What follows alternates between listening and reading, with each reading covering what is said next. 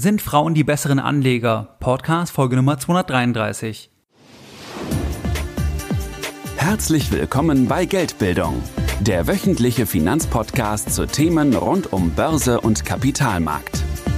Erst die Bildung über Geld ermöglicht die Bildung von Geld. Es begrüßt dich der Moderator Stefan Obersteller.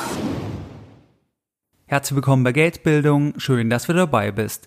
Jeden Sonntag erhalten mehrere tausend clevere Geldbilder meinen wöchentlichen Geldbildung-Newsletter, bereits seit mehreren Jahren, seit 2014 und pünktlich versendet wie ein Schweizer Uhrwerk jeden Sonntag. In dem wöchentlichen Geldbildung Newsletter, da besprechen wir Dinge und Themen, die dich, deine Geldbildung und dein Depot wirklich weiterbringen und die du nicht im Podcast und auch nicht auf meiner Webseite findest. Wenn du hier noch nicht dabei bist, dann schließe dich uns gerne an. Das Ganze ist für dich kostenfrei und das kannst du tun, indem du jetzt auf www.geldbildung.de gehst, dich auf der Startseite mit deiner E-Mail-Adresse einträgst, das Ganze noch einmal bestätigst, dann bist du dabei und erhältst offiziell jeden Sonntag noch mehr kostenfreie Geldbildung direkt in dein E-Mail-Postfach. In der heutigen Podcast-Folge Nummer 233, da möchte ich mit dir über das Thema sprechen, ob Frauen die besseren Anleger sind. Hierzu schauen wir uns einige Studien an und zwar eine Studie von der DAB Bank, eine Studie von der ING DIBA und eine Studie von BlackRock. Und dann werde ich auch meine persönliche Erfahrung, meine persönliche Meinung zu diesem Thema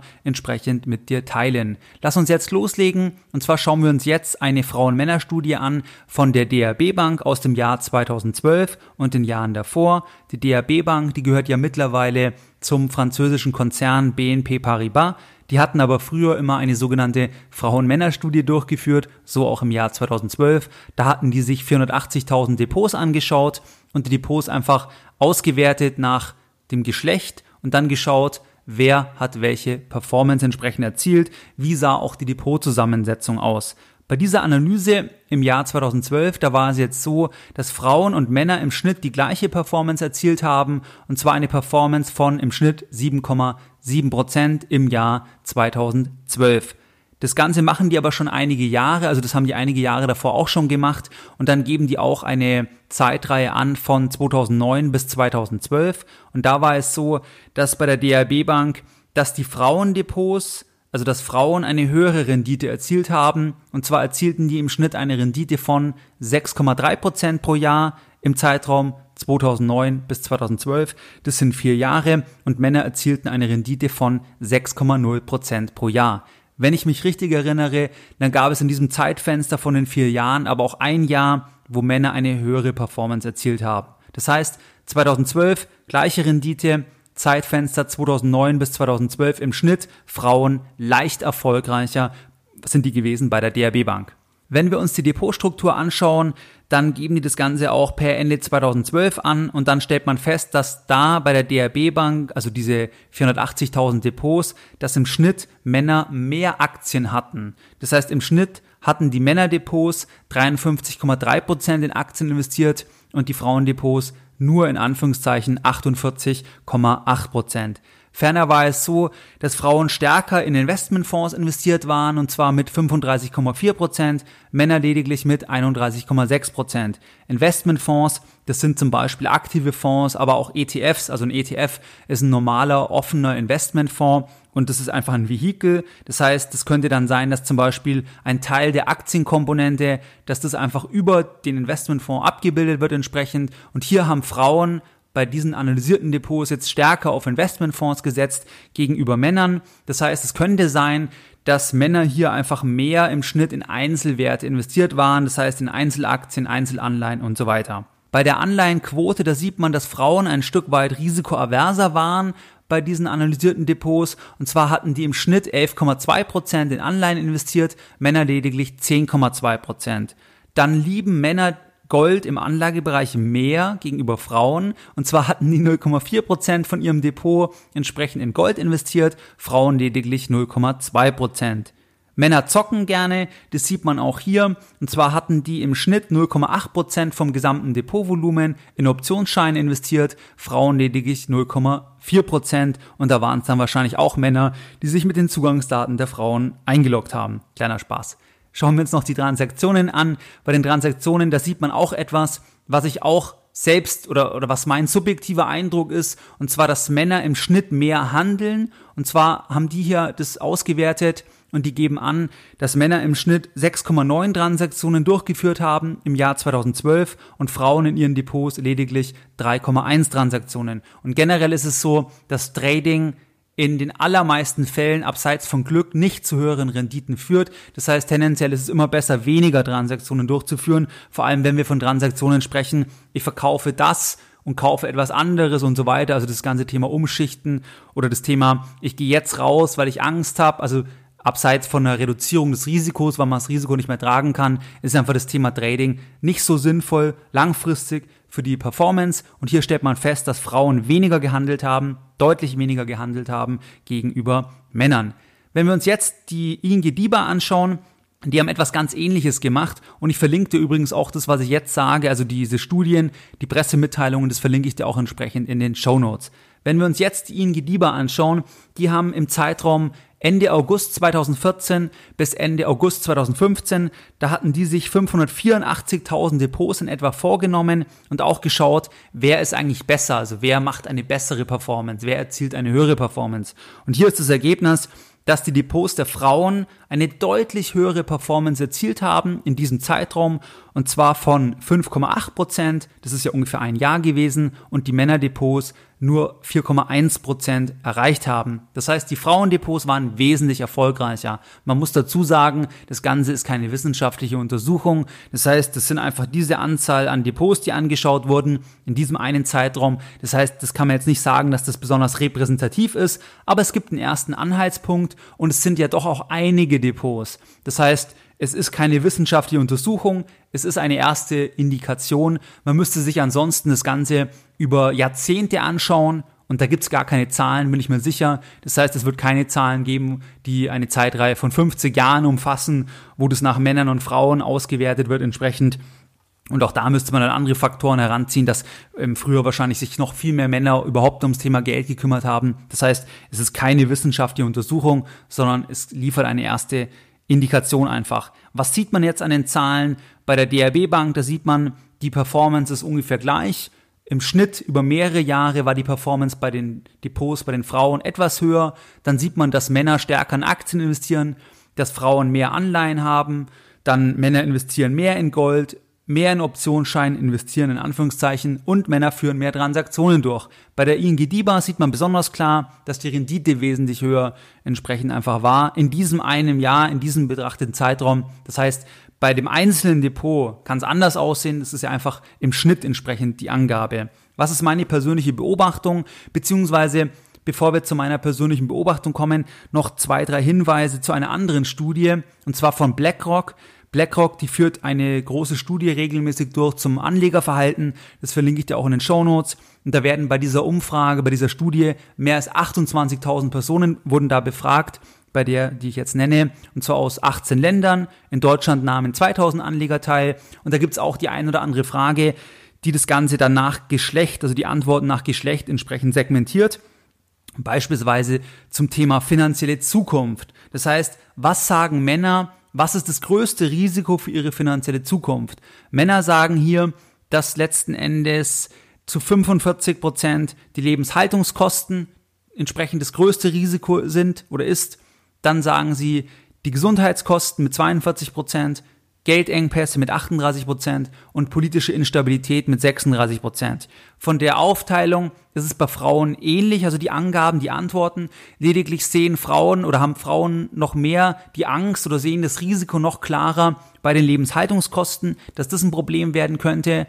Die geben das zu 54 Prozent an als Risiko. Dann auch das Thema Geldengpässe auch das Thema Gesundheitskosten einfach einen höheren Wert und lediglich beim Thema politische Instabilität, da ist es so, dass das, also das Thema, das sehen Männer als größeres Risiko an, weil hier geben 36 Prozent der Männer an, das ist ein Risiko, politische Instabilität. Frauen sagen nur zu 31 Prozent, dass das ein Risiko ist. Das heißt, das mal als eine Bemerkung. Und dann ist noch interessant, dann gibt es noch eine Passage oder eine Grafik zum Thema Ablehnung von Investments, zum Thema Vertrauen in den Aktienmarkt und zum Thema vorhandenes Finanzwissen, auch segmentiert nach Geschlechtern. Hier ist es so, dass generell natürlich sehr, sehr viele generelle Investments ablehnen, also geschlechtsunabhängig. Die wenigsten investieren ja überhaupt Geld, zum Beispiel in Aktien. Die meisten investieren ja gar nichts oder lassen es einfach auf dem Tagesgeldkonto. Und da sieht man beispielsweise, dass aber schon die Ablehnung bei Investments oder die Ablehnung von Investments, besser gesagt, dass die bei Frauen noch größer ist. Das heißt, dass 72 Prozent der Frauen generell Investments ablehnen, jetzt bei dieser, ähm, bei dieser Befragung, und bei Männern da ähm, sind es nur 59 Prozent. Das heißt, dass Männer hier offener sind für Investments generell, abseits vielleicht vom klassischen Sparbuch. Das heißt, das zeigt eine Sache. Dann das andere ist ein Thema, dass Männer mehr Vertrauen in den Aktienmarkt haben. Und zwar 23 Prozent geben an, dass sie Vertrauen haben. Bei Frauen sind es nur 11 Prozent. Also hier ist ein groß, sehr großer Unterschied. Und man muss sagen, da wurden ja sehr, sehr viele Anleger befragt, deswegen ein Stück weit aussagekräftig ist das Ganze schon. Ich verlinke es dir, wie gesagt, auch in den Show Notes. Dann, was auch noch interessant ist, das Finanzwissen. Hier beurteilen das eigentlich, also dass sie Finanzwissen haben, hier sagen 17% der Männer, jawohl, haben wir, und nur 7% der Frauen sagen, dass sie Finanzwissen haben. Wenn man sich das anschaut, dann sieht man also, dass mehr Frauen generell Investments ablehnen, mehr Frauen kein Vertrauen in den Aktienmarkt haben und mehr Frauen sagen, sie haben kein Finanzwissen. Also das ist das, was eigentlich hier BlackRock zeigt bei dieser Umfrage und wie gesagt, es haben mehr als 28.000 Personen teilgenommen. Also ein Stück weit aussagekräftig ist es vielleicht schon. Wie gesagt, im Einzelfall kann es immer anders sein. Was ist meine persönliche Beobachtung? Meine persönliche Beobachtung, wenn ich mir meine Familie anschaue, wenn ich mir Seminarteilnehmer anschaue, wenn ich Zuschriften anschaue oder Unterhaltungen im privaten Bereich, dann glaube ich, kann man schon sagen, das zeigen ja auch die Umfragen ein Stück weit oder diese Studien und auch die Umfragen von BlackRock, dann kann man glaube ich schon sagen, dass ein Stück weit dass Frauen eine höhere Risikoaversion haben. Das heißt, dass Frauen weniger bereit sind, Risiken einzugehen. Ich glaube, das kann man sagen. Dann, was man auch sagen kann, dass Frauen eher an Buy and Hold festhalten. Das heißt, ich habe ja auch mal eine Podcast-Folge gemacht, dass Buy and Hold nicht, nicht immer gelingt, weil man dann doch irgendwas anderes wieder macht oder doch verkauft. Und da glaube ich, dass man im Schnitt vielleicht sagen könnte, oder das ist meine persönliche subjektive Beobachtung, dass Frauen im Schnitt eher an Buy and Hold festhalten. Woran merke ich das? Das merke ich zum Beispiel, dass weniger ähm, die Frage kommt, soll ich jetzt verkaufen, weil ich glaube, die Börse ist hoch, sondern dass eher daran festgehalten wird oder bei Immobilien zum Beispiel, dass eher dann ähm, gesagt wird, ich lasse das einfach, ich halte das alles und bei Männern eher, ich verkaufe es jetzt und mache was anderes und dass man dann eher glaubt, man kann da die Rendite steigern. Also deswegen glaube ich, dass Frauen eher Buy and Hold durchsetzen können. Im Schnitt ist meine subjektive Wahrnehmung und was ich auch feststelle, das hat jetzt auch die, die Analyse oder die Studie von der DRB Bank gezeigt, dass Männer mehr handeln. Das glaube ich auch, das sehe ich auch. Das heißt, dass Männer eher glauben, sie müssen reagieren. Vielleicht ist das irgendwie eine Evolution, man weiß es nicht. Aber auf jeden Fall, dass Männer halt zum Beispiel, keine Ahnung, es ist irgendwie jetzt äh, eine Wahl in den USA oder es gibt irgendwelche Unsicherheiten und dass man, wenn man das liest, dass, dass dann Männer eher glauben, sie müssen jetzt sofort handeln. Das heißt, vielleicht das Thema Selbstüberschätzung oder auf Englisch Overconfidence Bias, das ist, glaube ich, ein Thema, das eher überschätzt wird dass man quasi aufgrund der neuen Informationen sofort handeln muss, dass es sofort einen Einfluss hat auf die Anlagestrategie. Das sind so Sachen und das ist ja negativ. Also mehr Handeln ist sicherlich im Schnitt negativ für die Performance und ähm, das Thema Buy and Hold ist sicher positiv für die Performance und ein Stück weit deckt sich ja das auch mit dem, was die DAB Bank hier gezeigt hat, weil da war ja das Ergebnis, dass Frauen weniger in Aktien investiert waren weniger gehandelt haben und trotzdem eine gleiche oder sogar eine höhere Rendite auf die vier Jahre erzielt haben.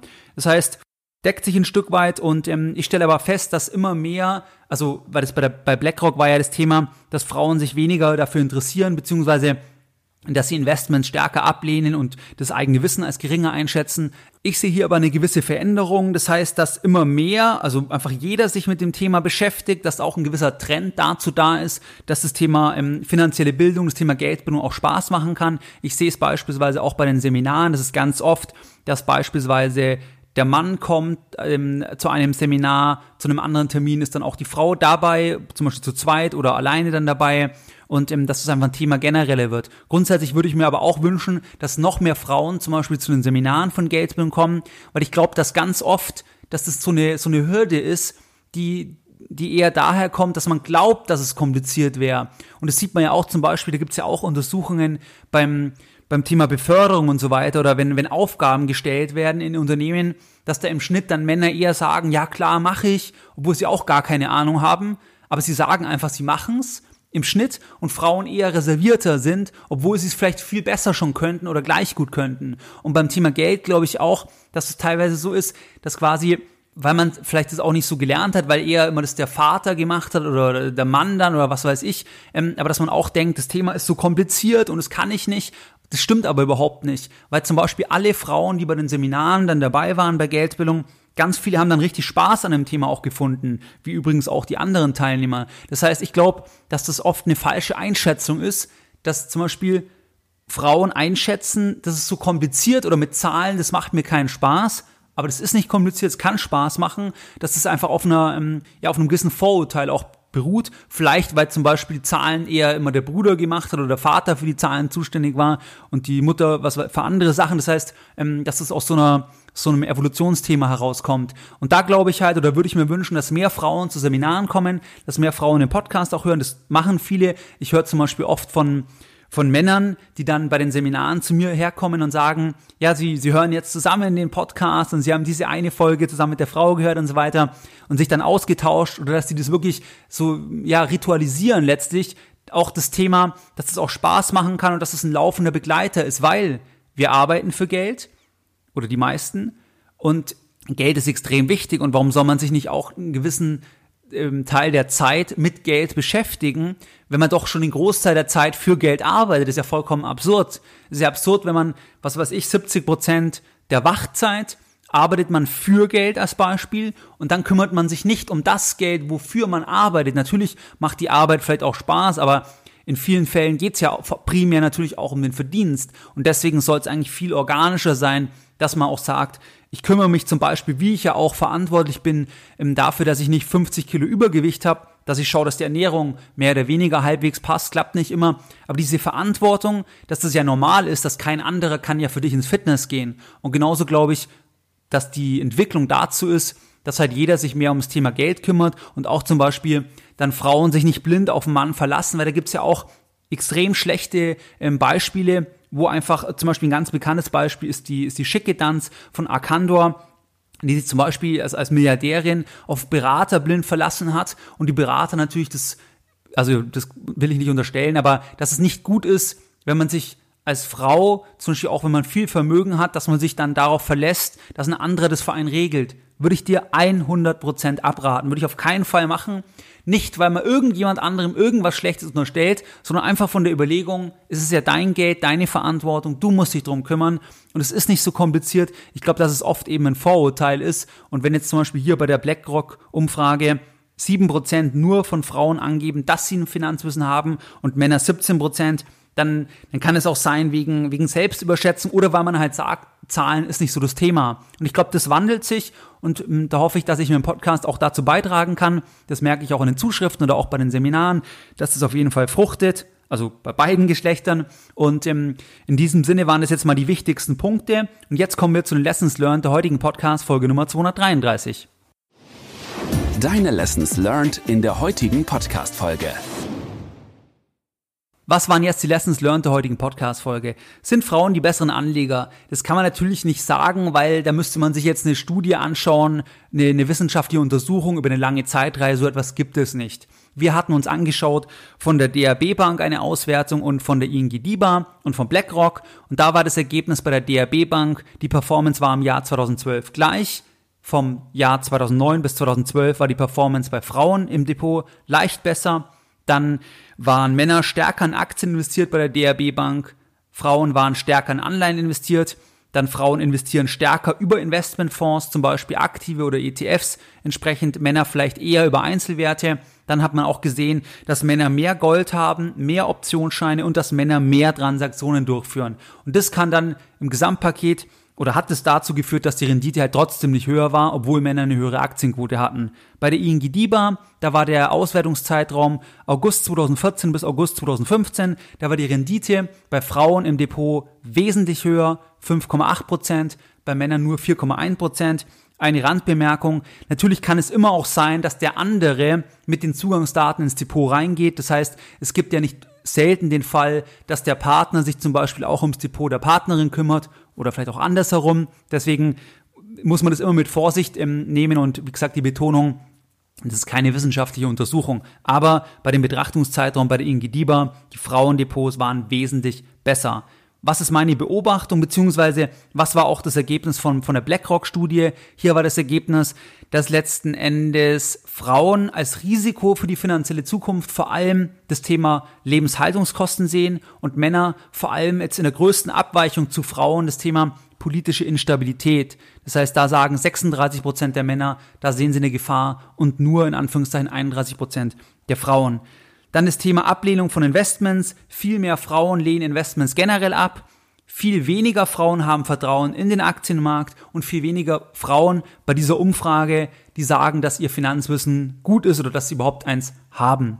Meine persönliche Beobachtung ist auch, dass die Risikoaversion bei Frauen, also dass die nicht, nicht so ähm, aggressiv investieren, weniger Aktien, dann, dass Frauen eher Buy and Hold durchhalten können, dass Männer mehr handeln, auch vielleicht das Thema Selbstüberschätzung und dass das so die Punkte sind. Wer wirklich eine bessere Rendite hat, wer der bessere Anleger ist, wie gesagt, das kann keiner sagen, weil, weil es ja hier keine äh, Untersuchungen letzten Endes über eine lange Zeitreihe gibt. Was wir jetzt hier uns angeschaut haben, das legt nahe, dass bei den betrachteten Depots, dass die Frauen eigentlich besser waren, vielleicht weil sie weniger gehandelt haben, könnte natürlich sein und ähm, weil sie einfach ja sich nicht so selbst überschätzen. Aber wie gesagt, das reicht nicht aus, um hier eine verlässliche Aussage zu tätigen, einfach weil die Zahlenreihe, das Zahlenmaterial zu gering ist.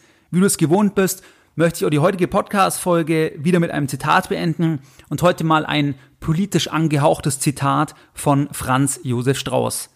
So wie ein Hund unfähig ist, sich einen Wurstvorrat anzulegen, sind die Sozialdemokraten unfähig, Geldvorräte anzulegen. Mehr Informationen zu Themen rund um Börse und Kapitalmarkt findest du unter www.geldbildung.de.